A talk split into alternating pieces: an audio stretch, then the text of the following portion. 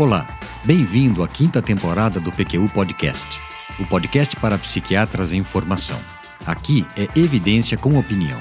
Eu sou Luiz Alberto Etten e é uma satisfação tê-lo como ouvinte.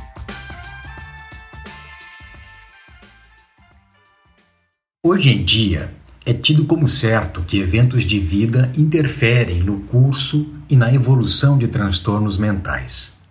Mas nem sempre essa correlação foi aceita ou foi além de mera suposição. Neste episódio do PQ Podcast, apresentarei o primeiro estudo controlado que demonstrou de modo conclusivo a importância de eventos de vida estressantes na gênese de quadros depressivos, realizado por Eugene Peikel e colaboradores da Yale University em New Haven, Estados Unidos. Apresentarei também um estudo subsequente em que eles demonstraram também a participação de eventos de vida em recaídas de depressão tratada. Antes de continuar, porém, deixe-me lembrá-lo de que o PQ Podcast é uma iniciativa do Vinícius e minha, realizada com recursos próprios com o intuito de divulgar informações de interesse para o psiquiatra em formação. Dito isso, é bom que se diga também que Eudine Peikel, psiquiatra nascido na Nova Zelândia, mas radicado na Inglaterra, no início da sua carreira, que culminou com 400 artigos e oito livros publicados, também conduziu outros estudos originais e inovadores, um dos primeiros sobre a necessidade de tratamento de manutenção com antidepressivos para prevenir recaída em pacientes com depressão, um dos primeiros ensaios clínicos sobre a prevenção de recaídas de depressão com terapia cognitiva, e um pouco mais à frente, um sobre a efetividade de tratamento com antidepressivos em pacientes com depressão leve em atenção primária. Ele foi um dos fundadores do Journal of Affective Disorders, editor da Psychological Medicine, presidente do Royal College of Psychiatrists e presidente da British Association for Psychopharmacology, entre outras atividades que desenvolveu. Hoje, com 85 anos, é professor emérito da Cambridge University, na Inglaterra. Mas vamos ao assunto de hoje eventos de vida e depressão. Especificamente, vamos destrinchar um estudo que tratou dessa questão nos seus primórdios. Ele foi publicado no volume 21 do Archives of General Psychiatry em dezembro de 1969, com o título Eventos de Vida e Depressão um estudo controlado. Esse estudo foi o primeiro a avaliar de maneira sistemática e em comparação com um grupo de pessoas saudáveis a ocorrência de eventos de vida e seu impacto na gênese da depressão. Foi realizado com o intuito explícito de responder a duas questões. Primeira, os eventos de vida ocorrem com mais frequência antes de um episódio depressivo em comparação com o grupo controle? Segunda, se sim, eventos de vida de qualquer tipo são mais frequentes ou somente de certos tipos. Os pacientes foram selecionados à medida que satisfaziam os critérios diagnósticos e os critérios de inclusão e exclusão quando admitidos em ambulatório, hospital-dia, unidade de emergência e enfermarias de psiquiatria de três diferentes instituições: um centro de saúde mental comunitária, um hospital geral e um hospital de veteranos de guerra. O diagnóstico de depressão baseava-se na presença de humor deprimido persistente, tristeza, choro fácil, sentimento de culpa, de menos-valia, ideias suicidas e, abre aspas, aparência de depressão durante a entrevista, fecha aspas. O quadro tinha que ter no mínimo uma semana de duração e gravidade suficiente para ser considerado 2, leve, ou mais, em, em escala de gravidade de doença cujo score variava de 0 a 6. Foram excluídos os casos em que o quadro depressivo parecesse ser secundário a outras reações neuróticas, esquizofrenia, transtorno mental orgânico, alcoolismo ou drogadição. Ao final da primeira triagem, eram 220 pacientes, 100 ambulatoriais, 30 de hospital dia, 25 da unidade de emergência e 65 hospitalizados. Mas só havia dados de eventos de vida contabilizados para 185 deles, 140 mulheres e 45 homens. E foram esses então que formaram o grupo de pacientes. Os 185 controles foram extraídos de um levantamento populacional feito na mesma região, a área metropolitana de New Haven, Connecticut, e emparelhados um a um com os pacientes com relação à idade, sexo, estado civil, raça e classe social.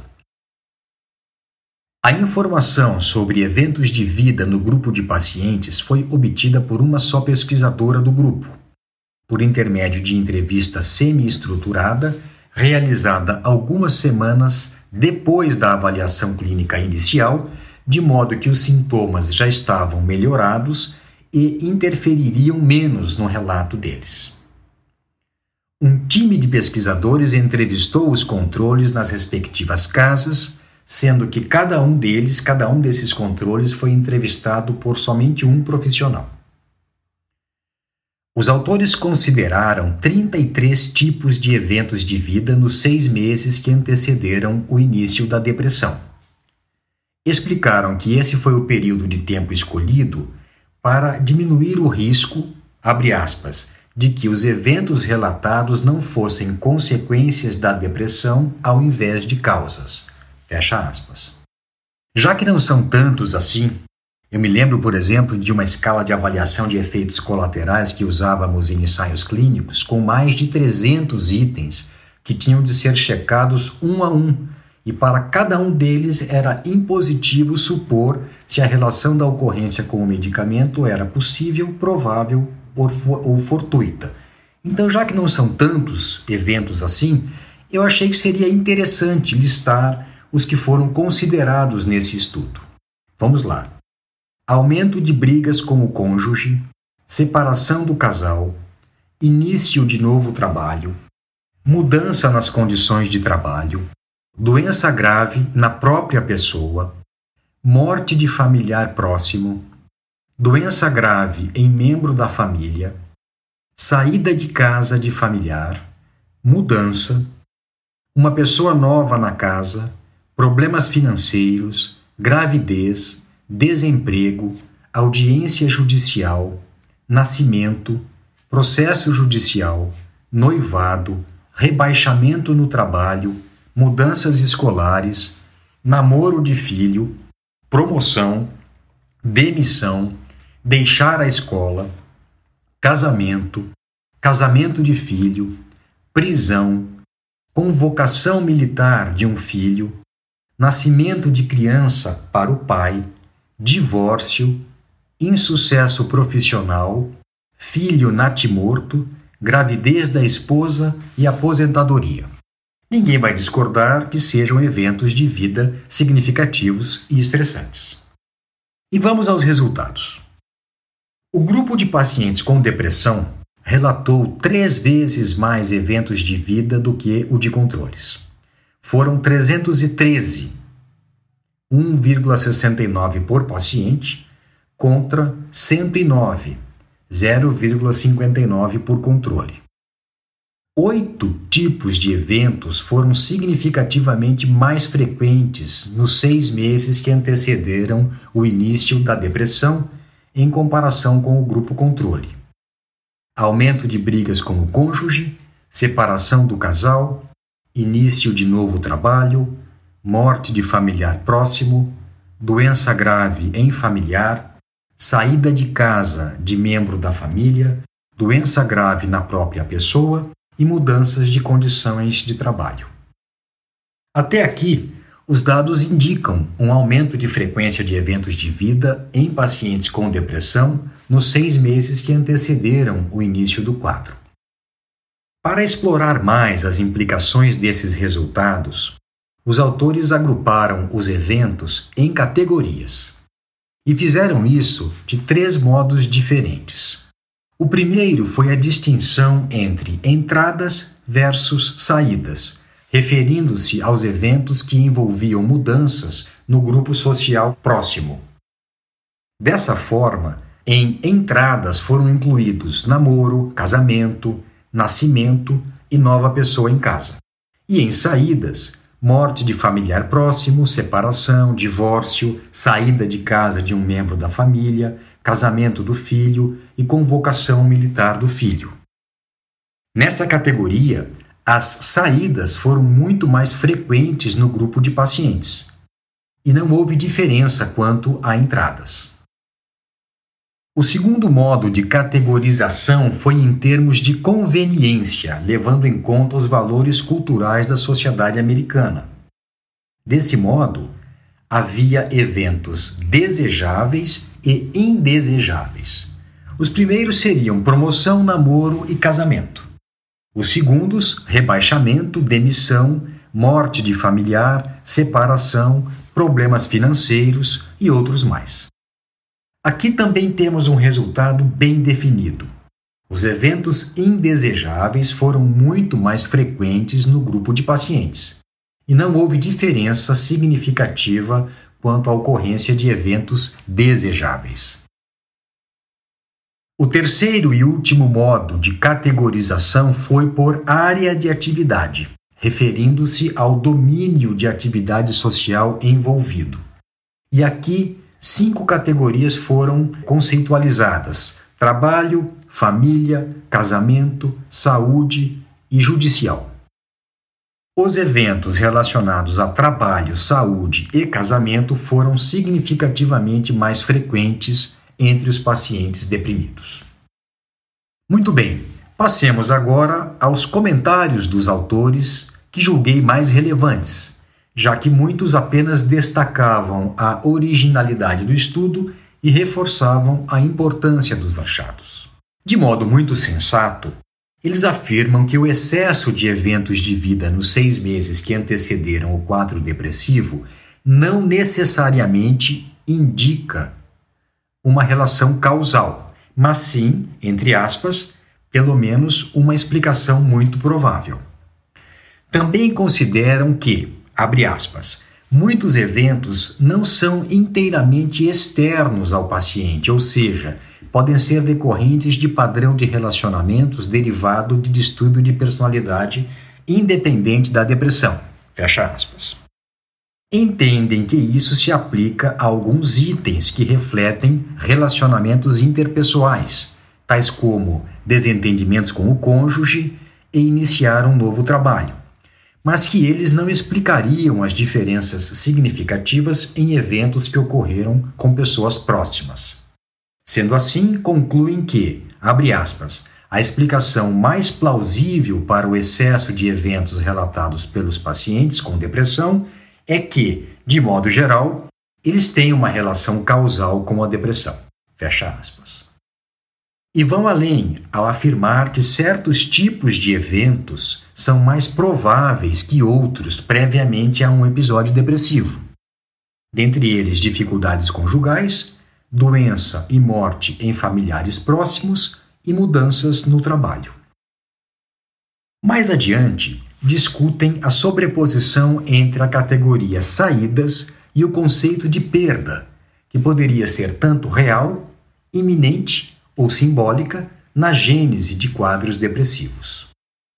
Finalmente, se perguntam por que eventos que fazem parte da experiência de vida cotidiana, sem serem relativos a catástrofes da natureza, causam depressão clínica em alguns indivíduos e não em outros. Tentativamente, dizem que, abre aspas, é claro que outros elementos devem ser importantes na gênese da depressão em um indivíduo, fecha aspas. E destacam, dentre eles, a personalidade, a experiência prévia, história de vida, a susceptibilidade individual a eventos e a capacidade de recursos adaptativos para lidar com os problemas. Finalmente, concluem que esses resultados apontam fortemente para a importância dos eventos de vida na gênese da depressão clínica e que certos tipos deles são particularmente importantes nesse respeito. Alguns anos depois, em 1976, Eugene Peikel e Jenny Stanner, ambos filiados ao St. George's Hospital and Medical School de Londres, publicam um artigo intitulado Eventos de Vida, Recaída de Depressão e Tratamento de Manutenção, na Psychological Medicine. Nele, avaliam o impacto de eventos de vida em pacientes recuperados de depressão e na fase de manutenção do tratamento com amitriptilina. Na introdução dizem que, embora se possa antecipar que eventos de vida guardariam relação com recaída precoce depois da recuperação, não havia evidência direta derivada de estudo controlado dessa possibilidade. Como veremos a seguir, os termos utilizados aqui, recaída e recuperação, não têm o mesmo sentido que o que foi dado a eles por Ellen Frank e colaboradores em 1991, conforme relatado pelo Vinícius no episódio 98 do PQ Podcast. Os dados em que os autores se baseiam derivam de um ensaio clínico controlado da eficácia de amitriptilina e de psicoterapia no tratamento de manutenção de pacientes que haviam se recuperado de depressão. Duas eram as questões que tensionavam responder. Primeira, eventos de vida têm relação com recaídas precoces? Segunda, Há efeitos diferenciais dos tratamentos na prevenção dessas recaídas? E com esse intuito, selecionaram mulheres com depressão, a maioria com depressão neurótica, com não menos que duas semanas de duração e que receberam score de pelo menos 7 em escala de gravidade que variava de 0 a 15. Depois de 4 a 6 semanas de tratamento com amitriptilina, nos casos que responderam, a recuperação era praticamente completa. A partir desse ponto, 150 dessas pacientes foram aleatoriamente divididas em dois grupos de tratamento para os próximos dois meses, que eu chamei de fase 1, sempre na vigência de amitriptilina. Em um deles, elas foram submetidas à psicoterapia individual, duas vezes por semana, conduzida por assistentes sociais. No outro, foram atendidas pelo psiquiatra uma vez por mês. A esse grupo denominaram pouco contato. Terminado esse período de dois meses, as pacientes foram divididas em dois grupos, mantendo o esquema de atendimento da fase anterior. Um deles continuaria com a amitriptilina e o outro iniciaria placebo. Nessa fase, que vou chamar de 2 para facilitar a assimilação dos resultados, elas foram acompanhadas por mais seis meses. Muito bem, espero ter conseguido explicar satisfatoriamente o protocolo desse ensaio clínico. Na verdade, o artigo que eu estou aqui discutindo é uma análise secundária desse ensaio clínico. 33 pacientes recaíram durante o segmento. Ah, antes que eu me esqueça, uma recaída foi definida pelos autores como sendo o retorno dos sintomas ao nível em que se encontravam no início do protocolo e que perdurasse por pelo menos um mês, ou menos se a sintomatologia fosse muito alta. Então, retomando, 33 pacientes recaíram, mas os dados relativos a eventos de vida estavam incompletos para três delas. E com isso, a amostra ficou sendo de 30 pacientes. Cinco recaíram na fase 1, três no grupo amitriptilina mais psicoterapia individual e dois no grupo amitriptilina mais pouco contato. E 25 pacientes recaíram na fase 2, 11 no grupo placebo mais psicoterapia individual e 14 no grupo placebo mais pouco contato. Sendo assim, Os autores já aqui destacam o efeito terapêutico da amitriptilina na prevenção de recaídas, que não foi visto com a psicoterapia nos moldes em que ela foi oferecida. O grupo controle foi constituído por pacientes do mesmo estudo, emparelhadas com as que recaíram em termos de idade, estado civil, raça, classe social e religião. Vamos aos resultados?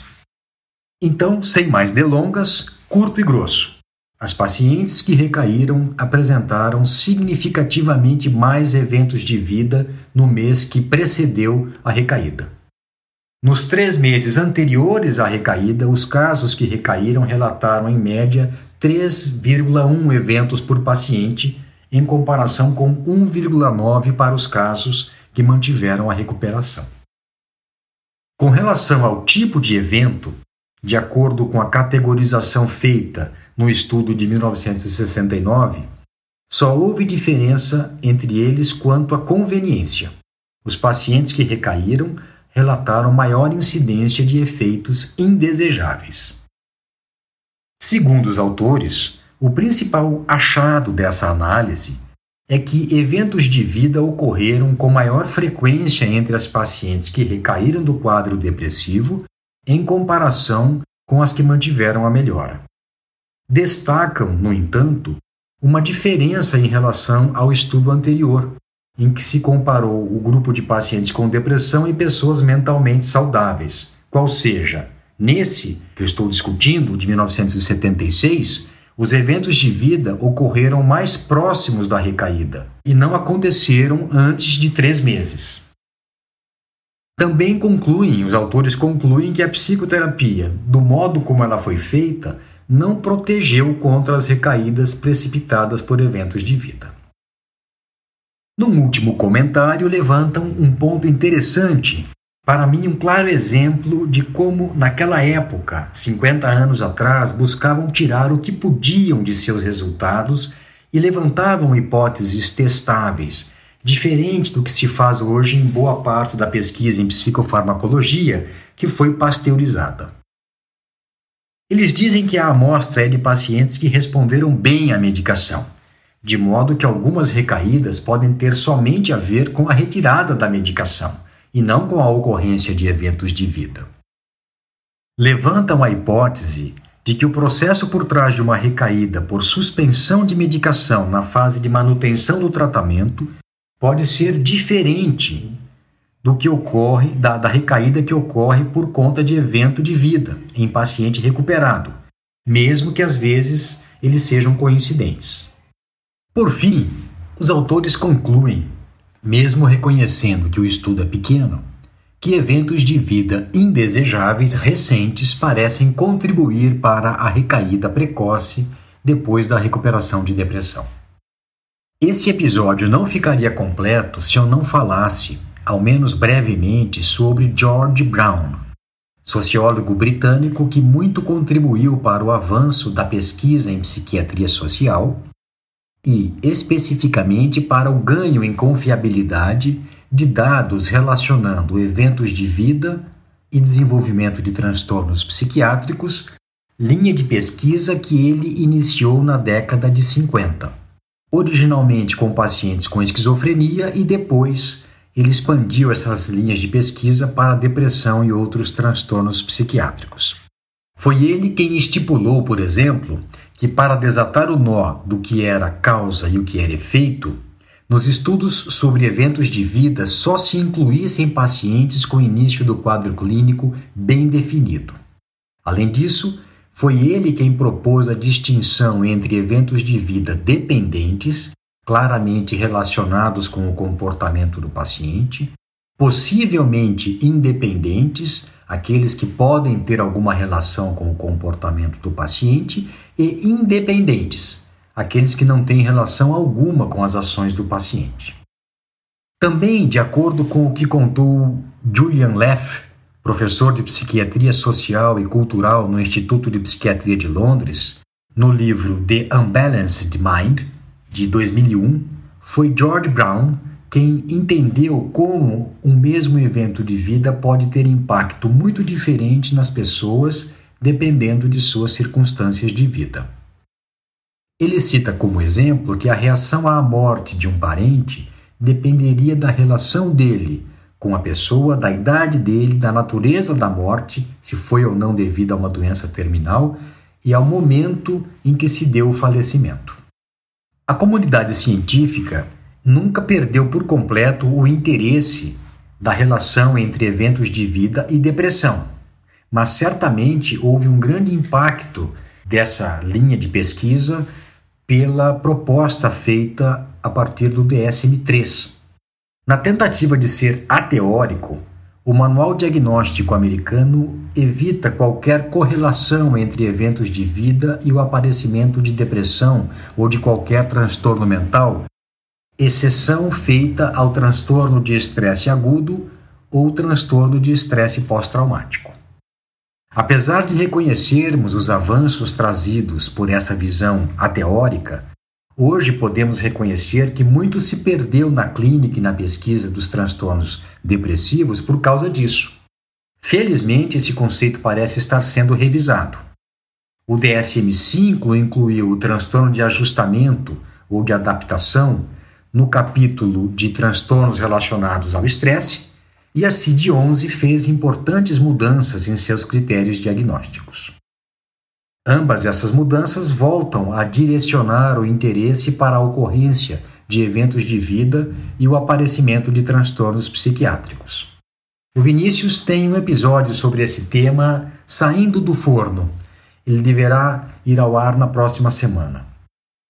Muito bem, feito esse adendo, Finalizo esse episódio em que comentei dois artigos clássicos conduzidos por Eugene Peikel e colaboradores sobre a participação de eventos de vida na gênese e no curso de quadros depressivos, cujos resultados podem ser considerados elementos fundamentais do que hoje se denomina epigenética.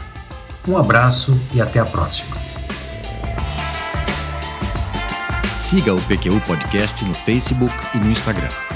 Confira em nosso site www.pqpodcast.com.br todos os episódios já publicados com as respectivas referências e organizados por data, autor e sessão. O PQU Podcast agradece sua atenção.